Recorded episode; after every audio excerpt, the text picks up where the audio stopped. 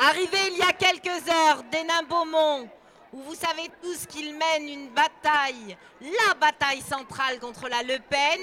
Merci à Jean-Luc Mélenchon de prendre quelques minutes pour euh, venir jusqu'à nous en Essonne nous soutenir. Jean-Luc, c'est à toi.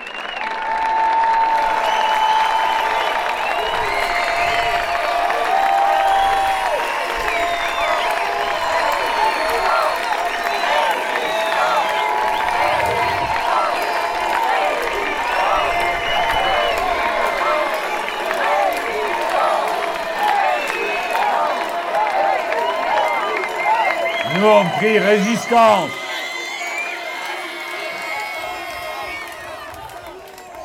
Et sinon, on peut aussi faire des you ça les fait tellement enrager.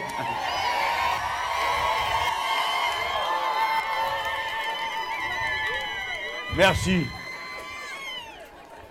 Merci. Bon alors, déjà, je vais pas suivre mon papier. Je vais vous dire pourquoi ça me fait si plaisir les you D'abord parce que je les ai entendus dans mon pays natal et vous savez tous qu'on a du mal à oublier ce qu'on a connu quand on était enfant. Et pour moi, c'est une musique familière et, chaleureuse. Mais les autres, ça les énerve. Alors, ça me fait deux fois du bien. Une première fois parce que je reconnais une musique, une deuxième parce que ça les énerve. Et si je vous en parle là, si je vous en parle, ah oui, mais pas tout le temps, les amis, après on ne peut plus parler. C'est parce que nous, il faut qu'on y mette du sourire et de la joie dans la bataille politique qu'on mène.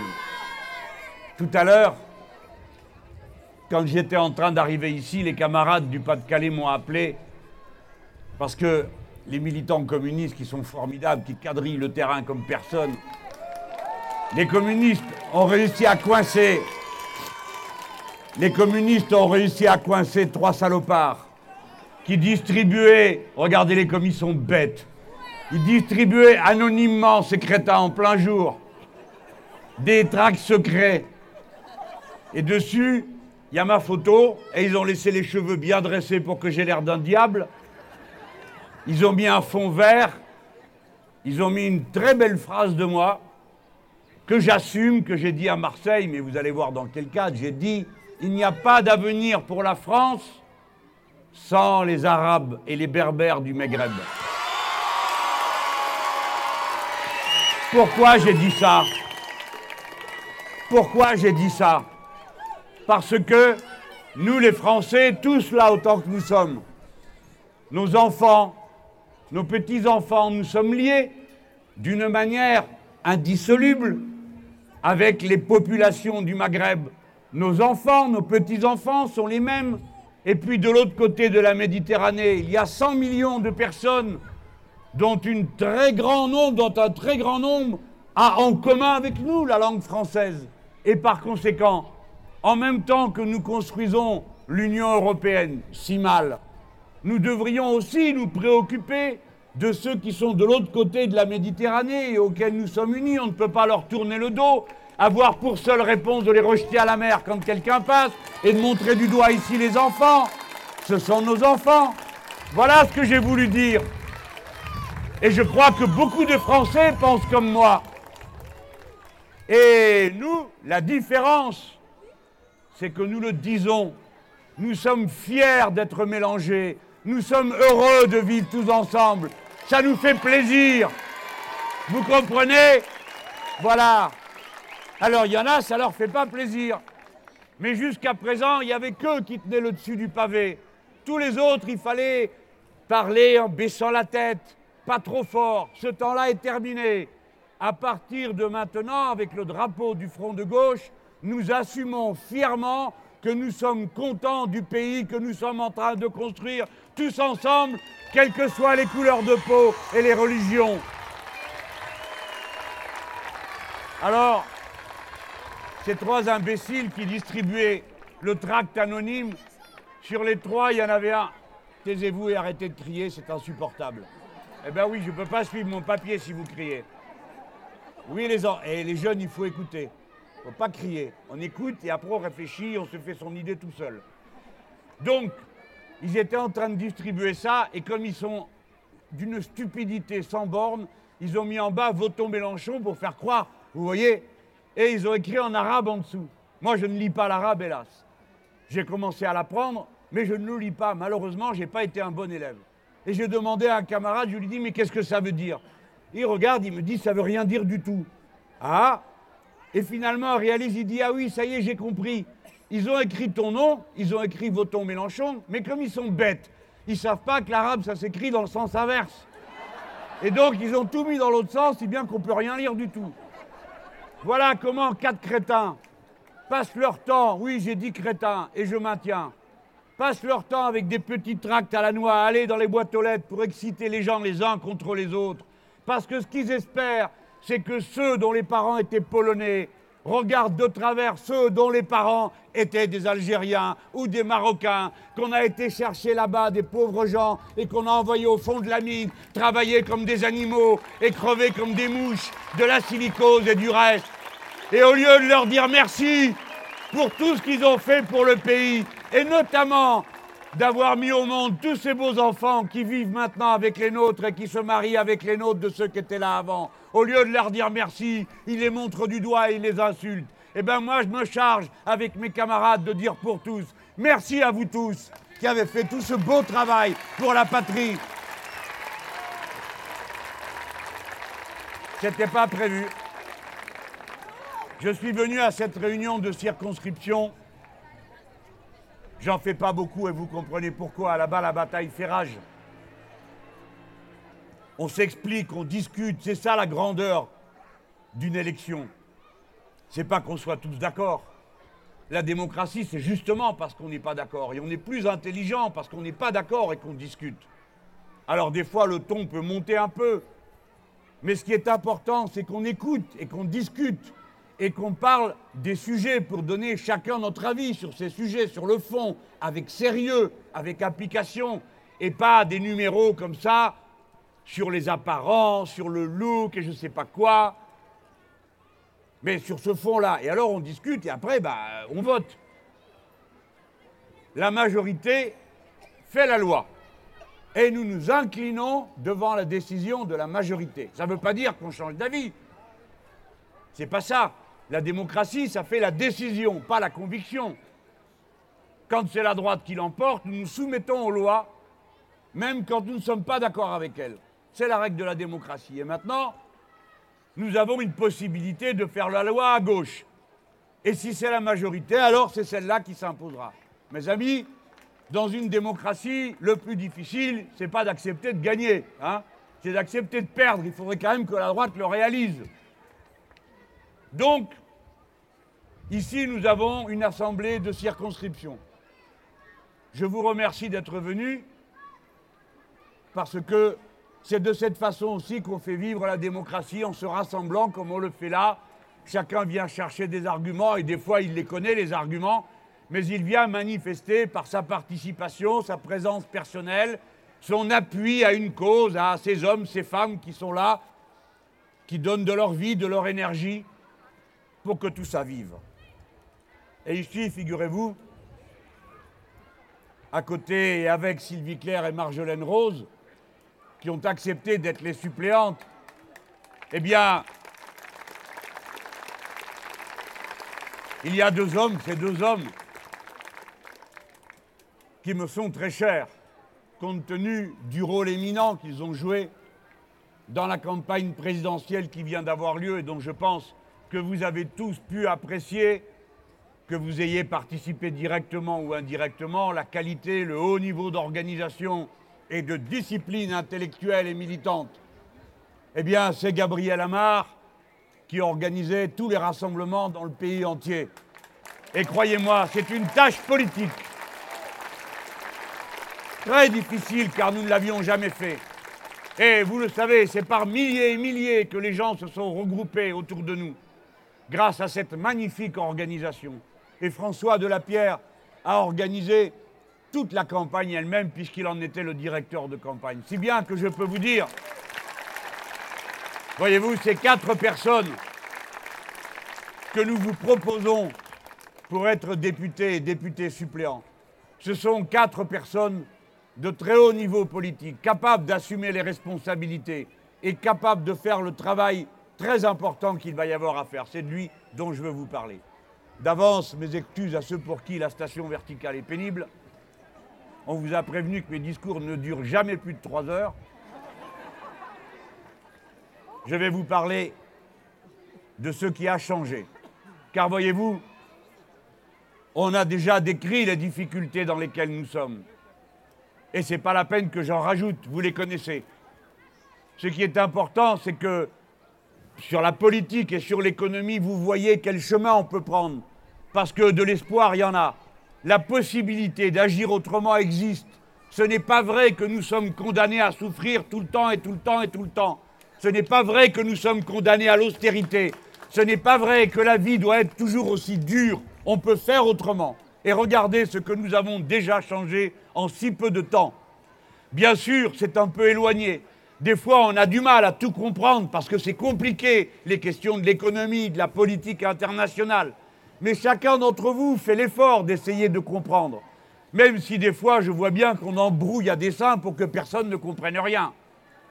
Mais nous avons fait avancer les affaires. La première chose que nous avons fait avancer d'une manière décisive, c'est que nous avons battu Nicolas Sarkozy. Ce n'était pas évident, ce n'était pas gagné d'avance, et vous savez bien que la victoire à la fin a été bien plus courte que certains l'annonçaient, comme si on avait essayé en quelque sorte de nous endormir en nous disant ah ben ça y est, c'est fait, vous pouvez rester à la maison. Ben, on a bien fait de se méfier. Mais c'est une victoire extraordinaire parce que M. Sarkozy, je ne parle pas de sa personne, moi je ne le connais pas, mais je parle de sa politique.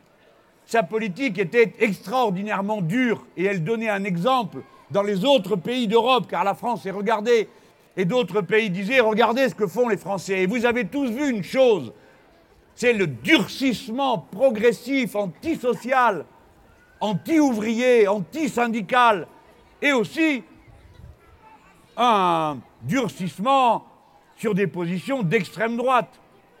Il y a eu une extrême droitisation. Et savez-vous, il y a une chose que beaucoup d'entre nous, nous n'avons pas assez bien compris, et que moi j'ai découvert parce que des gens sont venus me parler.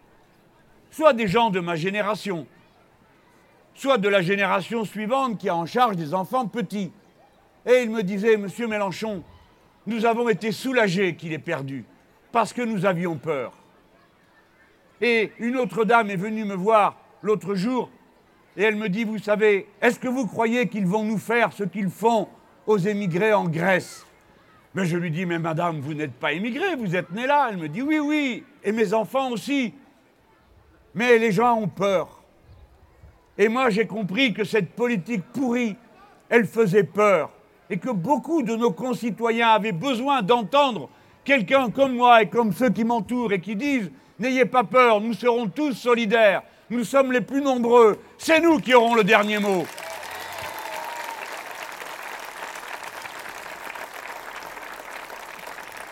Et maintenant, comme je vous ai dit, nous avons emporté la victoire et chassé M. Sarkozy. Nous avons chassé et mis en déroute ses idées, pas seulement sa personne. Mais, mes amis, il y a une autre chose qu'il faut dire et qui change le sens de cette victoire que nous avons remportée. C'est que les socialistes n'auraient pas pu gagner si nous n'avions pas été là. C'est nous qui avons fait la victoire. Ce sont les 4 millions de voix du front de gauche qui, en se portant d'une manière disciplinée, responsable, sans se laisser étouffer par l'esprit de parti, c'est grâce à ça que nous avons remporté cette victoire. Eh bien, figurez-vous que du coup, ça change le sens de cette victoire. Et je demande au président François Hollande, au Premier ministre Jean-Marc Ayrault, d'entendre le message que les Français leur ont donné. Ce n'est pas un message où tout le monde a adhéré à ce programme qui lui était proposé. Il y a eu 4 millions de personnes, celles qui ont fait la différence, sans laquelle il n'y avait pas la défaite de Sarkozy, sans laquelle il n'y avait pas la victoire de Hollande il y a ces 4 millions de personnes qui ne sont pas venues les mains dans les poches, qui ne sont pas des ignorants qui ne savent pas ce qu'ils font. C'est tout le contraire, ils ont beaucoup réfléchi avant de se décider à voter Front de gauche. J'en connais qui disaient vous avez raison, mais qui n'ont pas voté pour nous parce qu'ils avaient la trouille. Donc nous, nous sommes les plus déterminés, les plus réfléchis, les plus conscients, et en plus nous avons été capables au deuxième tour de nous regrouper. Donc ces 4 millions de personnes, elles ont des demandes. On ne peut pas les balayer d'un revers de main en disant ah ben, vous êtes bien braves pour le deuxième tour, hein. Vous n'avez qu'à venir voter, puis après rentrer à la maison, on n'a rien à vous dire. Mais si, il faut nous dire des choses, c'est comme ça qu'on va nous convaincre. Nous ne sommes pas du bétail, nous ne sommes pas des gens qui viennent comme ça quand on appuie sur un bouton pour mettre les bulletins de vote et ensuite ils rentrent à la maison sans qu'on leur ait rien dit. Voilà. C'est pourquoi quand Jean-Marc Ayrault nous dit, et j'apprécie sa démarche, il dit, si ceux qui le veulent, après l'élection législative, pourront participer au gouvernement. Mais je dis à Jean-Marc Ayrault, ce n'est pas la question de participer au gouvernement. Nous sommes une force gouvernementale. La question, ce n'est pas de savoir si on veut ou non participer au gouvernement, c'est pourquoi faire? C'est ça la vraie question. Et c'est cette question-là par rapport à laquelle nous, nous attendons des réponses. Ce n'est pas à nous de faire des propositions. Nous, on a toujours dit qu'on ne demandait rien en échange de notre position politique, parce qu'on ne veut rien marchander. Mais c'est à eux de, prendre l'initiative et de dire voilà. Mais pas pour nous répéter ce qu'on a déjà entendu pendant toute la campagne, parce que ça, on le sait déjà. Et on a déjà entendu quand on nous a dit Ah ben c'est le projet de François Hollande, ou sinon c'est rien. Euh, on laisse. Ah ben on l'a dit très bien, on laisse. Maintenant, il y a eu l'élection, non? C'est bien nous qui avons fait la décision. Donc maintenant, il faut nous répondre.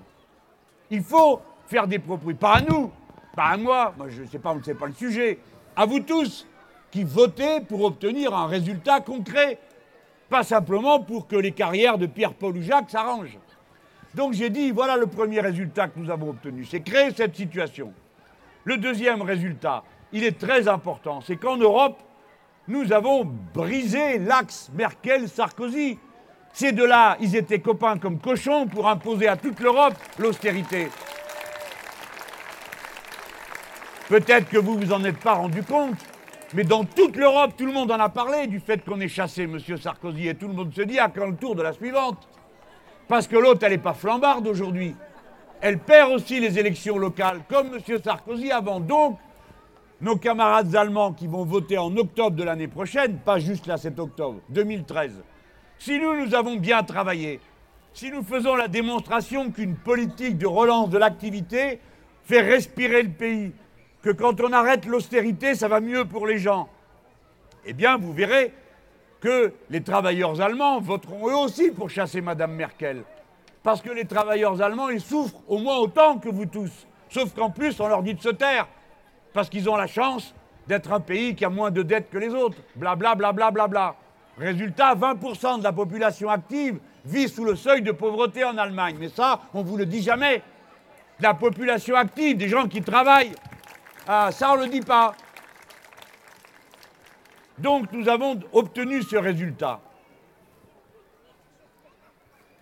Et ça, ça change la donne. Il y a un troisième bon point qu'on a obtenu. Hein. C'est un peu lointain tout ça, c'est l'Europe, mais je suis sûr que vous entendez et ça fait réfléchir. Le troisième point, c'est la Grèce. Jusqu'à présent, on avait juste nos mouchoirs pour éponger nos larmes. Neuf plans d'austérité. Vous savez, comme les gens ont pâti, souffert et continuent à souffrir. Vous savez que le taux de suicide a augmenté d'une manière incroyable dans ce pauvre pays. De la même manière, dans ce pays, les gens ont vu la maladie augmenter parce qu'on ne se soigne plus, et ainsi de suite. Des choses comme par exemple, bien sûr en France aussi, mais pas à ce point, camarade, je te le dis. Hein, c'est pas au point où on en est. Encore heureux, on n'en est pas encore là et on va essayer d'éviter de se faire tomber comme ça. En attendant, jusqu'à présent, c'était comme ça. Neuf plans d'austérité, 14 grèves générales. Et on avait l'impression que rien ne changeait. Mais maintenant, il y a quelque chose qui a changé.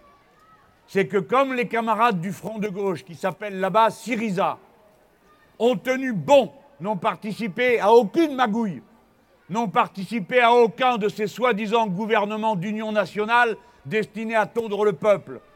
Comme les camarades ont tenu bon, ont été autonomes, ont été indépendants, eh bien c'est vers eux que le peuple grec s'est tourné dans la difficulté. Et nos camarades sont passés de 4,5 qu'ils faisaient aux élections, ça fait pas beaucoup 4,5 hein, en 2009, ils sont passés de 4,5 à 18. Et on a chargé notre camarade de former le gouvernement. Alors les autres ont dit, ah, il l'a appelé le Mélenchon grec, je trouve ça plutôt sympathique. Mais peut-être que ça va lui créer de l'embarras à lui. Hein. Alors ils lui ont dit, ah ben lui il est plus raisonnable que Mélenchon, il va accepter de discuter. Rien à faire, il discute de rien. On lui a dit, vous allez négocier. Il a dit, on négocie pas avec l'enfer. Ah là là, une tête de pioche. Donc il n'a pas pu faire le gouvernement et les autres non plus. Donc il revote. Et ce qui a changé, c'est que maintenant il y a une force. Et que cette force, dans les enquêtes d'opinion aujourd'hui, il l'annonce à 28% comme la première force politique de la Grèce. Ce sont nos camarades. Je ne suis pas certain qu'ils y arrivent, mais je sais que le chemin est pris. Et vous voyez, il faut être fidèle à ses idées. Pas faire la politique du pays, mais fidèle à ses idées. Et nous, c'est ce que nous allons faire. Alors, je préfère là aussi m'adresser à nos camarades socialistes. Je leur dis, écoutez les amis, ça ne sert à rien de faire des menaces contre les Grecs.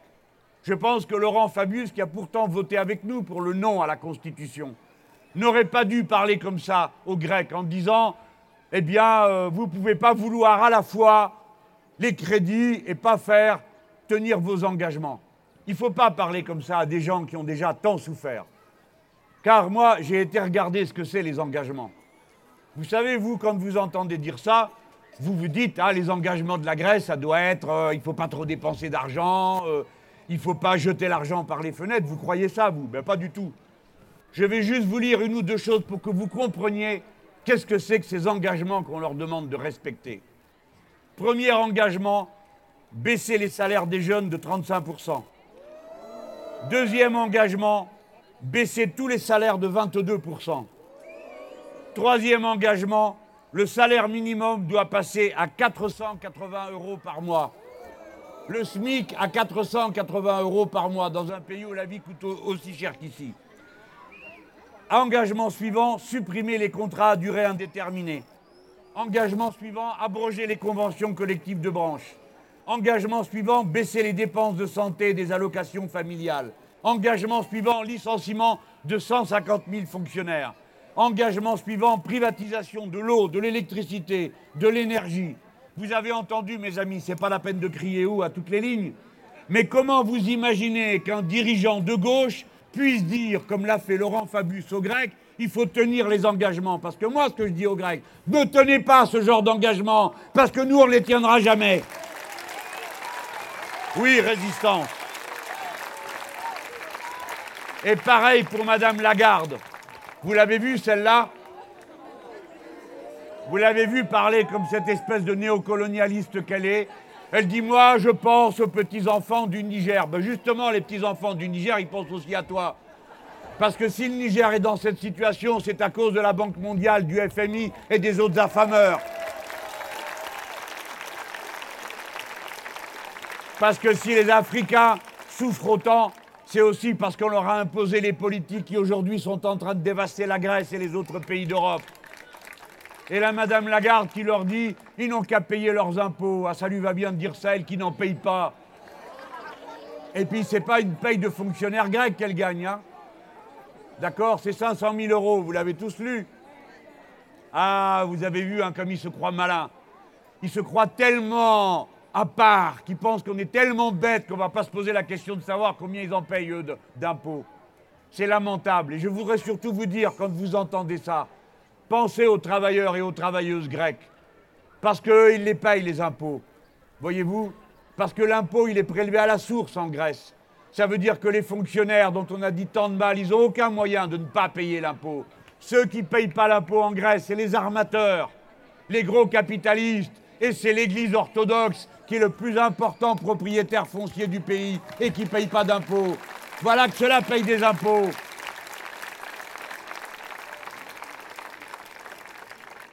Alors, ni engagement, ni insulte, ni menace. Il est temps de parler aux Grecs, aux Espagnols, aux Italiens comme aux Français, la langue de la raison, La politique qui est menée au niveau européen ne nous mène nulle part qu'à la catastrophe, mes amis. La catastrophe économique, elle a commencé dans tous ces pays où d'année en année on produit moins de richesses parce que le marché se contracte. Et quand l'activité se réduit, alors il y a moins de paye. Comme il y a moins de paye, il y a moins de rentrée d'impôts. Comme il y a moins de rentrée d'impôts, il y a plus de déficit, donc il y a plus de dettes, donc ça recommence plus d'emprunts. Cette politique ne mène nulle part.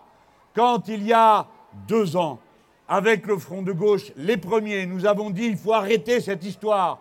Il faut que la Banque centrale européenne prête directement aux États. À taux très faible, vous verrez, on tuera la spéculation.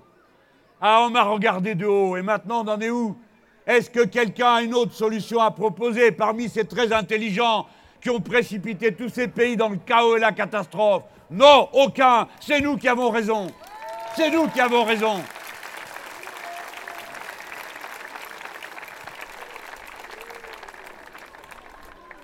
D'ailleurs, ce n'est pas la première fois. Hein. Ah ben oui. Vous avez vu quand on a dit qu'il faut faire payer les riches. Ils ont commencé par dire Ouh, le démagogue, le populiste. Quelques mois après, tout d'un coup, ça leur est venu à l'esprit qu'on pouvait les taxer à 75%. Allez, encore un effort, va. Et pareil, quand j'ai dit ça suffit, les payes invraisemblables dans les entreprises. Puisque vous aimez tant augmenter les payes, et ben voilà, maintenant on va créer un lien entre celui qui est en haut et celui qui est en bas. En fait, on devrait dire celle qui est en bas, parce que c'est toujours une femme qui a la dernière paye dans l'entreprise. Hein, oui. Eh bien, on a dit de A à 20. Regardez, il paraît que ça va se faire dans les entreprises publiques. Pourquoi seulement les entreprises publiques? Tout le monde doit passer à la taille. C'est normal. C'est pas normal qu'il y ait de tels abus dans ces entreprises privées. Et vous savez que si on n'applique pas à toutes les entreprises la loi du salaire maximum autorisé et qu'on le met seulement dans les entreprises publiques, eh bien, c'est à peine 9% de la main-d'œuvre totale du pays qui pourra en bénéficier. Ce n'est pas assez. Il est immoral. Alors on me dit c'est idéologique. Ben oui, en effet, c'est idéologique. Mais je l'admets, nous avons une autre vision de la vie en société. Nous considérons qu'il y a une limite à la pas du gain et à la cupidité. Et nous croyons que beaucoup de gens qui sont ici peuvent en témoigner. Ce n'est pas la cupidité, ce n'est pas la rapacité qui est le premier moteur de la vie.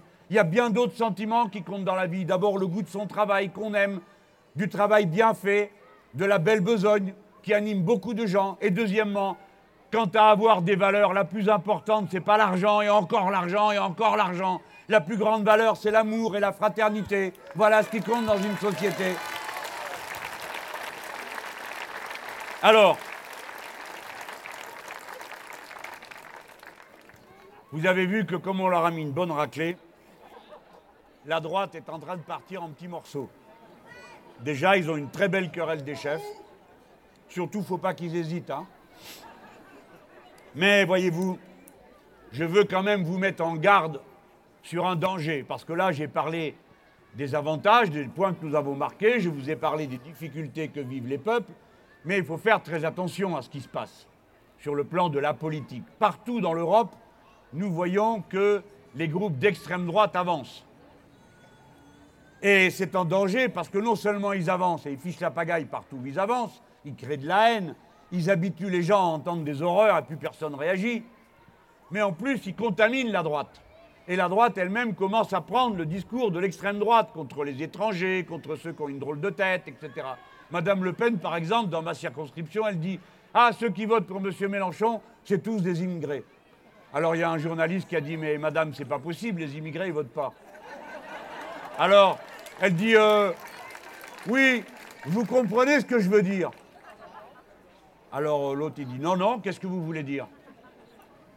Ça veut dire, en gros, tous ceux qui n'ont pas la bonne couleur de peau, qui n'ont pas la bonne religion. Mais vous voyez, parler comme ça, enfin, où on est là?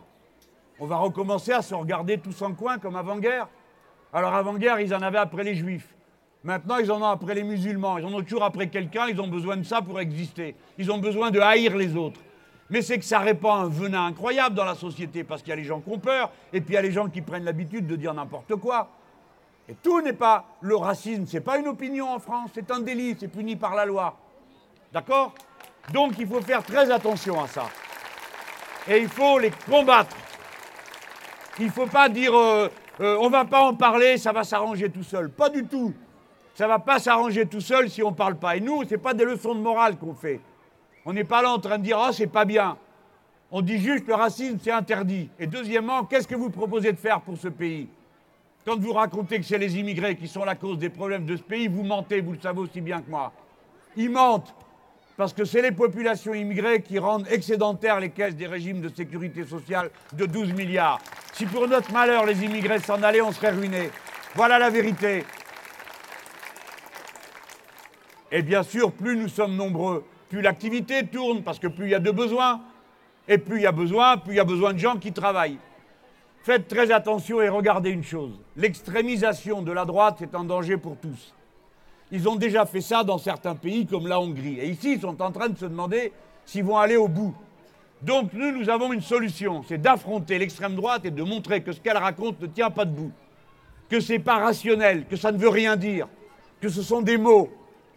Et si nous le faisons et si nous les battons politiquement dans les élections, si nous faisons, si nous avons de l'ambition, si nous disons nous voulons les mettre derrière nous, comme je l'ai déjà fait, vous avez vu comme il y en a qui se régalent de pouvoir venir dire il n'y est pas arrivé, comme si c'était un jeu de gosse. Mais enfin, il s'agit de notre peau, il s'agit de l'identité républicaine de la France. C'est pas un jeu. Il faut m'aider. Il ne faut pas me narguer. Il ne faut pas venir se réjouir du spectacle. Il faut m'aider. Voilà ce que je dis à ceux qui font des commentaires. Regardez ce que vous êtes en train de faire, la responsabilité, que vous êtes en train de prendre quand vous faites ces interminables descriptions, ou même j'ai lu une fois que Madame Le Pen était érotique. Mais où on va comme ça? Mais vous vous rendez compte? Ah oui. Donc il faut les combattre. Et je dis à mes camarades socialistes, c'est pas une bonne chose, pas à tous parce que c'est des braves la plupart, enfin c'est des camarades, on le sait bien. Ils m'en voudront pas, je sais qu'il y en a ici, ils sont les bienvenus. Mais qu'ils disent aussi à leurs dirigeants, quoi, stop, arrêtez, c'est pas là. Vous pourriez arrêter 15 jours de me tirer dessus. Juste 15 jours, le temps que j'en finisse avec la madame. Et après, vous recommencerez à dire du mal. Mais arrêtez au moins 15 jours. Qu'est-ce que ça veut dire, ce reproche que me fait Madame Aubry quand elle dit il fait le jeu du Front National parce qu'il en parle? Franchement, c'est consternant. C'est consternant. C'est quand même pas moi qui l'ai fait monter à 31% là-bas dans le Pas-de-Calais c'est bien les élus pourris du coin, certains, pas tous, hein. Bon, enfin, c'est pas moi qui l'ai fait tout ça. Moi, j'arrive pour combattre. Vous voyez, c'est pas bien de parler comme ça. Et je, je suis sûr que les socialistes ne sont pas d'accord avec cette manière de nous parler.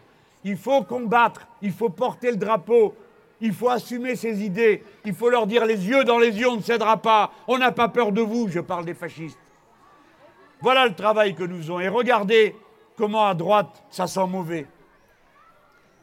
Bon, juste, je vous fais un petit cours d'histoire, vous inquiétez pas, ça ne sera pas long.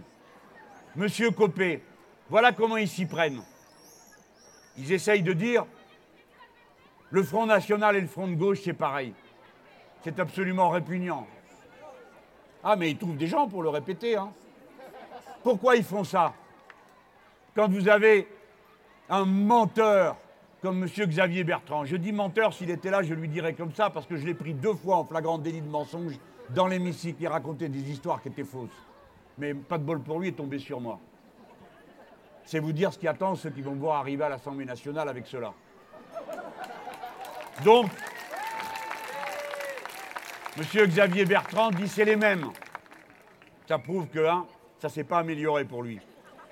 Et là-dessus passe derrière M. Copé. Et vous voyez, en embrouillant les deux, qu'est-ce qu'ils essayent de faire? Naturellement, personne ne peut croire que je ne suis pas républicain. Personne ne peut croire que je ne suis pas un partisan de la démocratie en toutes circonstances et naturellement du pluralisme. Tout le monde le sait bien, qui nous sommes politiquement. En mélangeant les deux, c'est une manière de dire le Front National, c'est pas grave. C'est ça qu'ils veulent faire, pour pouvoir s'allier avec, pour pouvoir faire leurs arrangements. C'est ça qu'ils veulent faire. Et alors M. Copé dit alors on demande des comptes ah, Monsieur Le Pen pour avoir parlé de Brasillac. Vous ne savez pas qui est Brasillac, je vous le dis. C'est un auteur d'avant-guerre qui est complètement antisémite et c'est lui qui a écrit la chose la plus dégueulasse qu'on ait jamais écrite dans notre pays contre les juifs. Parce qu'en pleine guerre, quand on ramassait nos malheureux concitoyens, eh bien, il y a un évêque qui a protesté, par 51. celui de Toulouse. Et il a dénoncé ce qu'on était en train de faire. Et dans sa dénonciation, il dit Ce que vous faites est horrible, ce que vous faites est cruel, ce que vous faites est ignoble. Et il raconte comment on sépare les parents des enfants. Et savez-vous ce que ce Brasillac a écrit? Il a écrit Nous sommes d'accord avec l'évêque, il faut déporter les enfants aussi. C'est la chose la plus dégueulasse qui ait jamais été dite et écrite dans notre pays. Eh bien, quand euh, Jean-Marie Le Pen a cité Brasillac, il ne s'est pas excusé. Madame Le Pen, elle était dans la salle. Eh bien, moi, je vais vous dire une chose. Elle qui essaye de se dédiaboliser. Quand on entend une phrase comme celle-là, un Français, quel qu'il soit, quelles que soient ses opinions politiques, il se lève et il fout le camp. Parce qu'il ne participe pas, il ne s'associe pas à un tel hommage. Donc, M. Copé, il dit on a fait ce reproche à M. Le Pen. Ben, dites, on a quand même raison de lui faire, non? Et il ajoute on ne fait pas de reproche à M. Mélenchon qui, lui, se réclame de Robespierre. Ah bon Parce que c'est pareil. Robespierre, qui est le fondateur de nos libertés, celui qui a donné le premier la citoyenneté aux Juifs, est quelqu'un qui dit qu'il faut déporter les enfants. Voilà où ils en sont à droite. Et vous comprenez que s'ils le font, c'est pas parce qu'ils sont ignorants, ils ne sont pas ignorants. Ils le font exprès pour introduire une confusion, pour que dans les esprits tout s'embrouille et qu'on mette sur le même plan la défense de la liberté et les antisémites. Vous voyez, c'est ça leur jeu. Méfiez-vous de ce qui se passe administrer une sévère raclée à la droite, dans, cette, dans ce coin en plus c'est possible de le faire, hein. dans les deux circonscriptions, il faut que vous les envoyiez au tapis et que vous les tapez rudement parce qu'ils sont en train de se chercher. Et s'ils ont l'impression que c'est en extrémisant leur discours que leurs affaires vont aller mieux, ils vont continuer dans cette voie-là. Ils seront encore plus dangereux. Et ce n'est pas notre intérêt que le pays devienne de plus en plus dangereux. C'est la raison pour laquelle, partout où vous tombez sur quelqu'un qui est de droite et qui tient ses propos ambigus, Faites de la propagande autour, même pour que si les gens ne vont pas voter pour nous, ils votent quand même pour quelqu'un d'autre que pour cela. Voilà le travail qu'on doit faire. C'est un travail d'assainissement politique. Bon. Je dois aller à ma conclusion, hein. pourtant il y en a des choses à dire. Donc pour moi, mes amis, et pour mes camarades du Front de gauche, le Front national est un très grand danger pour la paix civile et pour le développement futur de notre patrie républicaine. Et c'est la raison pour laquelle le Front de gauche a décidé de me demander d'aller là-bas. Et les camarades qui étaient là-bas à Hénin-Beaumont, qui avaient un, très bon candidat, qui était un candidat communiste, eux ont compris la situation. Et ils ont dit il faut que Mélenchon vienne parce que nous allons rendre spectaculaire la bataille que nous menons. Parce que là-bas, le Front National est fort, mais il est surtout fort du fait que les élus socialistes ne se sont pas bien comportés avec la population. Et c'est parce que là, quand la gauche se décompose, le Front National est plus fort. Voilà pourquoi je suis allé là-bas. Et pas comme on a dit pour faire un coup de publicité. J'ai pas besoin d'aller là-bas pour avoir de la publicité. Vous m'avez déjà donné 4 millions de voix. C'est la meilleure publicité du monde. Bon, mes amis, maintenant, il faut encore que je vous parle d'un point. Bon, nous avons gagné l'élection présidentielle. Vous êtes tous d'accord pour dire que déjà, il doit y avoir une explication. Il y en a au moins une. Heureusement que pendant les cinq années qu'a duré M. Sarkozy et auparavant les cinq années de M. Chirac, heureusement qu'il y a des gens qui ont résisté et qui se sont battus. Et comme ça leur a coûté cher, je pense par exemple aux gens qui adhèrent au réseau RESF, ceux qui ont protégé les enfants qu'on voulait expulser. Il y en a qui sont poursuivis. Je pense aux syndicalistes, femmes, hommes qui dans l'entreprise ont pris des risques pendant ces années, à tous ceux qui ont défendu leur entreprise, parfois dans des conditions très dures. Beaucoup ont été poursuivis. Alors moi, je fais une demande solennelle à chacune des réunions auxquelles je participe. Je fais une demande solennelle au gouvernement, au nouveau gouvernement, au nouveau président de la République. Je leur dis, il faut arrêter immédiatement toutes les poursuites contre les syndicalistes et les parents des réseaux EuroSF. Il faut arrêter les poursuites. Et pour ceux qui sont condamnés, le président de la République doit les amnistier. Je sais que tout à l'heure, il y a une réunion. Bon. Le président de la République doit les amnistier. Et puis, troisièmement, il faut que la loi soit appliquée quand elle est favorable aux travailleurs. Regardez ces pauvres femmes de Saudi Médical, sept mois sans salaire. Elles ont gagné 31 procès. Vous imaginez comme c'est difficile pour des femmes qui ont déjà tant de choses à s'occuper, tant de choses sur le dos, de s'occuper en plus des procès, de ceci, de cela. Sept mois sans salaire, 31 victoires de justice, et eh bien aucune n'est appliquée. Ce n'est pas normal. Maintenant, Ford doit rester à la loi et aux travailleurs quand ils ont gagné. Il faut donner leur paye à ces femmes. Il faut arrêter de discuter. Il faut les leur avancer s'il le faut. Il faut leur donner la paye. Le tribunal a encore reporté son ultime décision jusqu'au 14 juillet. Chaque jour qui passe, pour elles, c'est comme si elles étaient crucifiées. Et je pourrais en citer combien. Et regardez ce qui se passe. Ils ont attendu le MEDEF et leur suppôt. Ils ont attendu que l'élection soit terminée. Et ils avaient gardé des plans de licenciement. 90 000 personnes, ils comptent fiche dehors. Et maintenant, ils se dépêchent entre l'élection présidentielle et l'élection législative pour essayer de balancer tout le monde. En se disant, il n'y a pas de représentation nationale, il n'y a pas de députés. Nous sommes tranquilles, allons-y, profitons-en, utilisons tout ce que nous pouvons de l'ancienne législation pour virer les gens. Eh bien, nous, le Front de gauche, nous disons au gouvernement, faites un moratoire. Vous avez le pouvoir de dire, moratoire, c'est ça que ça veut dire, on arrête tout. On arrête les plans de licenciement, on réfléchit le temps qu'on élise la nouvelle Assemblée nationale. Enfin, quand même, ça peut attendre un mois, non? Tout le pays attend un mois pour avoir ces nouveaux députés. Ben, eux aussi, peuvent attendre. Ce moratoire, nous avons besoin de ça comme une mesure d'urgence. Car voyez-vous, beaucoup d'entreprises qui sont menacées aujourd'hui, eh bien, si les lois que nous proposons sont débattues à l'Assemblée, eh bien, ne pourront plus liquider les gens. Vous voyez l'exemple de Sifrance. On devait avoir la réponse cet après-midi. Peut-être que vous ne le savez pas, c'est une compagnie de bateaux. Hein. eh bien, voilà un cas exemplaire. Il a fallu des mois de lutte. Si la loi que nous proposons sur le droit de préemption pour les travailleurs était adoptée dès le début, voilà comment ça se passe. Ils auraient pu régler le problème. Comment ça se passe? Un patron décide de vendre son entreprise. Quand je dis un patron, des fois c'est un fonds de pension, c'est une grosse arnaque. Hein. Les travailleurs, souvent, ils se rendent compte du piège, parce qu'ils ont des délégués syndicaux. Et c'est eux souvent qui font l'alerte en disant attention, c'est la truande qui commence.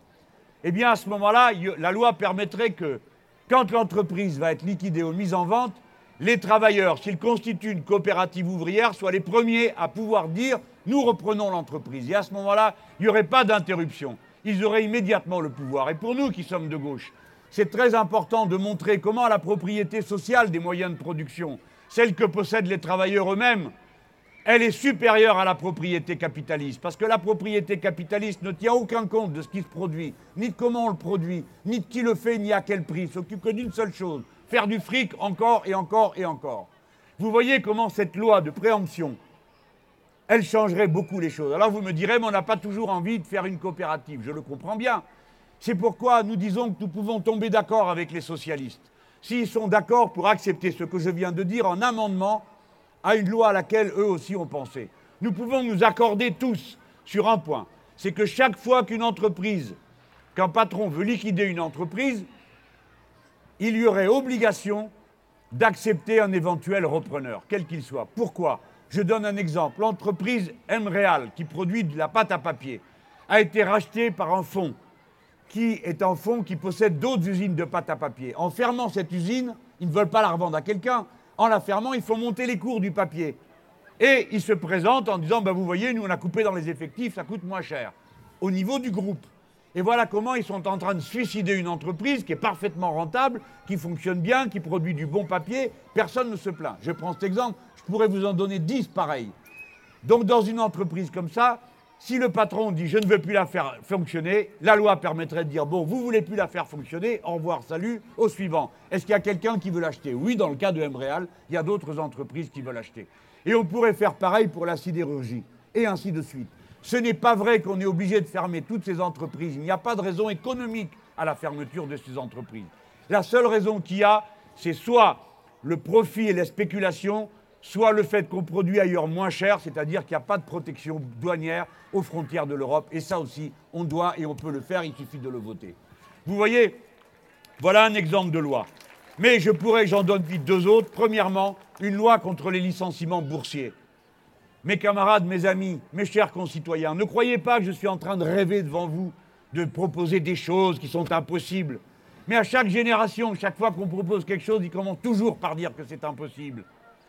Là où je suis candidat député, là-bas dans le bassin minier, la première fois qu'on a proposé qu'il y ait des délégués syndicaux, tout le monde a hurlé en disant Ah, mais vous n'y pensez pas? Qui est-ce qui est propriétaire de l'usine? C'est quand même pas le syndicaliste. Au nom de quoi il va ramener sa science? Au nom du fait que c'est lui qui produit. Et ça s'est fait. Est-ce que quelqu'un aujourd'hui, à part Nicolas Sarkozy que nous avons chassé, a l'intention de dire qu'il faut empêcher les syndicats de fonctionner dans ce pays? Vous voyez Mais bien sûr, la vie comme ça permet les progrès grâce à la lutte sociale.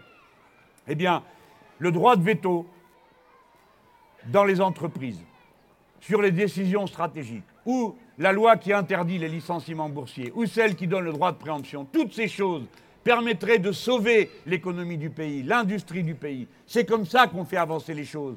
Le peuple n'est pas le problème, le peuple est la solution. Les syndicalistes ne sont pas un problème, les syndicalistes sont la solution. Les travailleurs ne sont pas un problème dans l'entreprise, ils sont la solution pour l'entreprise. La créativité des gens, elle est immense. Tout le monde a envie de bien faire son travail. Il y a souvent des idées pour améliorer le travail. Pas pour travailler comme un animal, hein, mais pour améliorer ce qu'on fait.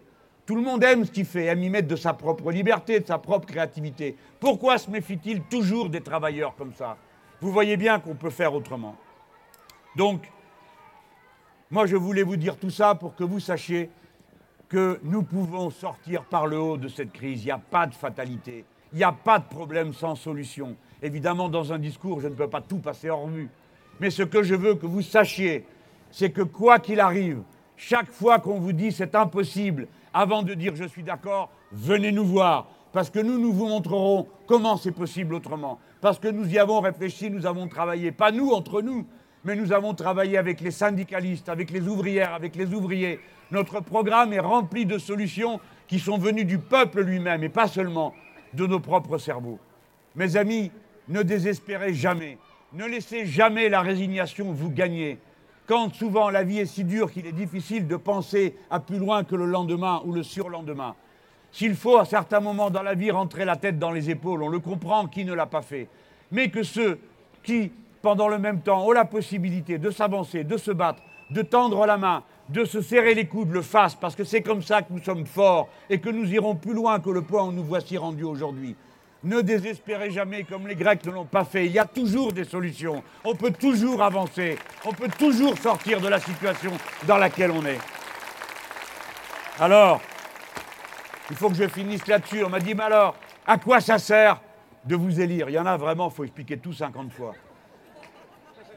Déjà, ça sert à faire avancer les idées. Si vous élisez 350 robots ou 250 robots qui sont tous élus avec la même étiquette, qui vont tous aller à l'Assemblée en rang bien serré, dire oui, oui, oui, chef, évidemment que ce n'est pas ceux-là qui vont faire le travail, hein, je ne vais pas me moquer d'eux. Je ne vais pas me moquer de tous les députés socialistes, ce n'est pas le sujet. Mais ce que je veux dire, c'est que ça ne sert à rien d'avoir euh, multiples. Et il en faut d'autres. Et les autres, ceux qui viennent du front de gauche. On me dit, mais est-ce que vous allez est-ce que vous n'allez pas être finalement, vous n'allez pas bloquer? Mais nous, nous sommes positifs, les amis. Nous sommes des gens positifs. On ne vient pas pour bloquer. Et d'ailleurs, j'ai dit, et je reprends devant vous un engagement solennel. Vous allez apprendre ça ce soir, c'est un peu de la Constitution. Nous, les députés du Front de gauche, ceux qui sont là et les autres, nous nous engageons à ne jamais voter la motion de censure de la droite à l'Assemblée nationale. Vous comprenez? Ça veut dire, on va prendre un exemple, ça ne va pas être trop long. Arrive le budget. nous, on ne prend pas d'engagement sur le budget. On veut pouvoir discuter librement. Et si on n'est pas d'accord, on n'est pas d'accord. Parce qu'il ne faut quand même pas nous dire Ah ben alors bon, vous devez voter le budget, alors à quoi bon? Pourquoi on a fait un programme? Pourquoi on fait des réunions? Pourquoi on a des députés? Si on est d'accord avec tout On n'est pas, on a un autre programme et on veut rester fidèle à la parole qu'on a donnée aux gens. Pour autant, on veut, pas, on veut faire avancer les choses. Donc, si on a discuté et qu'on ne vote pas le budget, alors on dira que vous allez empêcher le budget de passer, la nation va être bloquée. Pas du tout. Parce qu'à ce moment-là, le gouvernement a la possibilité constitutionnelle, c'est pas moi qui l'ai choisi, hein, je suis contre cette constitution, mais ça existe dedans. Il peut faire ce qu'il appelle 49.3, c'est l'article 49.3 de la Constitution, et ça veut dire la chose suivante. Si personne n'a voté une motion de censure, le budget est considéré comme adopté. Par conséquent, si nous sommes dans un rapport critique, nous pourrons critiquer le budget et le pays ne sera pas bloqué pour autant. Voilà l'engagement solennel que nous prenons. Alors nous, nous voulons entendre quels engagements solennels ils sont pris à notre égard. Est-ce qu'on va arrêter les raisonnements politiciens qui visent à faire en sorte qu'il n'y ait pas de députés du Front de gauche? Parce que c'est ça que certains sont en train d'essayer de faire. pour qu'il n'y en ait pas, pour pas qu'on dérange. Ça, c'est pas bien. C'est pas la gauche comme elle est. La gauche comme elle est, il y a 4 millions de fronts de gauche dedans. Et ils doivent être représentés à l'Assemblée nationale. Et on doit pouvoir entendre leurs propositions. Surtout, je viens de vous montrer comment on peut le faire. Et moi, je dis comme mon camarade Pierre Laurent, il faut bien que tu nous entendes, Jean-Marc Ayrault. Nous, on n'est pas en train de dire on attend que vous ayez tout gâché et on viendra dans 5 ans. Ce n'est pas du tout notre état d'esprit. Nous, on veut que ça réussisse. Mais pour que ça réussisse, il faut avancer. Il faut avancer. Il faut y aller franco. Il ne faut pas y aller en tortillant et dans la demi-mesure. J'entends par exemple parler sur le SMIC. Vous êtes tellement, vous autres aussi, hein, des fois. On dit le SMIC à 1700 euros. Il y a des camarades qui viennent me voir, me disent c'est pas un peu trop. Bon, alors c'est bon, quand moi je rentre chez moi, si c'est ça. C'est pas un peu trop, bien sûr que non. Bien sûr que non. Et d'abord, de qui on parle? Vous le savez, on parle des femmes. Parce que 85% des, des, gens qui sont payés au SMIC, ce sont des femmes qui portent toute la société sur le dos. Eh ben oui. Donc il faudrait réfléchir au lieu d'être là à se demander, comme le bon petit élève qui fait semblant d'avoir tout compris, si c'est pas trop. Il faudrait peut-être déjà se demander qui c'est qui est en train de crever sans les moyens. C'est ça qui compte dans une société. C'est d'abord savoir comment vivent les gens et après on regarde. Donc on peut partager. Alors nous, on a dit le SMIC à 1700 euros. Bon. Les camarades socialistes disent que non. Bon, bah, nous, on dit que oui. Ils ont dit qu'ils vont faire un coup de pouce. Mais c'est quoi un coup de pouce? On prend, on prend, les coups de pouce, on prend. Mais ça ne peut pas être qu'un coup de pouce, le manque à gagner. C'est beaucoup plus qu'il faut aux gens. Alors, ben oui, mais sinon, c'est ridicule. Voilà la Madame Le Pen qui arrive et qui dit on va donner 200 euros aux gens. Alors vous avez plein de ballots qui le croient. Ah oui, c'est bien 200 euros. Mais oui, ils viennent d'où? Des cotisations sociales. Alors les gens ne comprennent pas qu'ils vont avoir 200 euros d'un côté. Et comme l'État doit payer la cotisation sociale, ils vont devoir le donner de l'autre côté en impôt. Et voilà, c'est signé Furax, Madame Le Pen, l'intelligente. Pour se moquer du monde, il n'y a pas au-dessus. Mais nous, non, on veut augmenter le SMIC. Où croyez-vous qu'on ait trouvé l'idée? Est-ce que vous croyez qu'on s'est réunis là, les cinq, et puis on a dit tiens, combien ça pourrait faire le SMIC? Non. Qui l'a proposé? La CGT. Qui l'a proposé? Force ouvrière. Qui l'a proposé? Sud. Ce sont trois syndicats quand même. Ils réfléchissent. Ils ont des experts. Ils connaissent la vie. Ils proposent pas n'importe quoi. Il n'y a que les bourgeois de droite pour croire que les syndicats racontent n'importe quoi. Les syndicats, ils réfléchissent. Les premiers intéressés à ce que l'économie fonctionne, c'est les syndicats, parce qu'ils représentent les travailleurs qui en dépendent de l'économie. Ils ne sont pas fous. Alors, moi, j'ai été déçu de voir que M. Chirac dise que ce n'était pas réalisable. Bon. Non, mais il a le droit, il a le droit, de le penser, mais bon, moi, j'estime qu'il devrait faire un, accord entre eux, ils devraient s'entendre sur un montant. 6700, c'est pas réalisable, peut-être qu'une autre somme est réalisable, que les syndicats nous disent laquelle, et nous, on se battra, on est prêt. Le Front de gauche est prêt à épauler. Donc aujourd'hui, nous épaulons ce qui est demandé. Puisque trois syndicats disent 1700 euros, nous, on soutient 1700 euros. Et on pense que c'est réaliste. Et on pense que c'est jouable. Vous ne laissez pas impressionner à ceux qui vous disent on va ruiner l'économie. Ils ne savent pas de quoi ils parlent. Parce que tous les gens qui sont payés au SMIC, ils ne sont pas dans les secteurs concurrentiels. Donc il ne faut pas dire on va délocaliser. Hein. Mon coiffeur, on ne va pas le délocaliser. Il ne va pas aller me faire couper les cheveux, j'ai besoin, à Shanghai. Hein. J'irai chez mon coiffeur habituel. Et pareil, si vous faites construire une maison, vous n'allez pas la faire construire, je ne sais pas où, à Hong Kong. Hein. C'est ici. Bon. Tout ça est stupide de donner des arguments comme ça, comme si les gens étaient tellement bêtes qu'ils n'arrivaient pas à comprendre que tout ça n'est pas possible. Donc, le SMIC, augmenter à 1700 euros, c'est parfaitement compatible avec l'état de l'économie. Alors évidemment, ce n'est pas compatible avec l'engraissement de ceux qui ont déjà beaucoup, ça c'est sûr. Bon, mais c'est un choix qu'il faut faire. Voilà mes amis, j'ai voulu vous dire tout ça. Et bon, j'avais encore bien d'autres choses à dire, mais vous n'allez plus me supporter à cette heure-ci. Il y a une chose qui ne peut pas être acceptée. Vous allez devoir être très vigilant. En, ce moment, il y a du blabla auquel vous comprenez rien, je le sais, faites pas les malins. Ce blabla, il dit il faut défendre l'autonomie des partenaires sociaux. Partenaires sociaux, bon.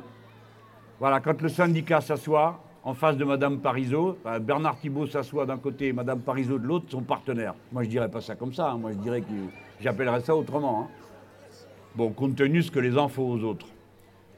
Et alors, l'autonomie, on ne comprend rien à ce que ça veut dire, mais moi, j'ai compris. Je vous ai déjà mis en garde pendant la campagne, mais vous n'avez pas écouté. Et aujourd'hui, dans l'humanité, Marise Dumas de la CGT, elle fait le point.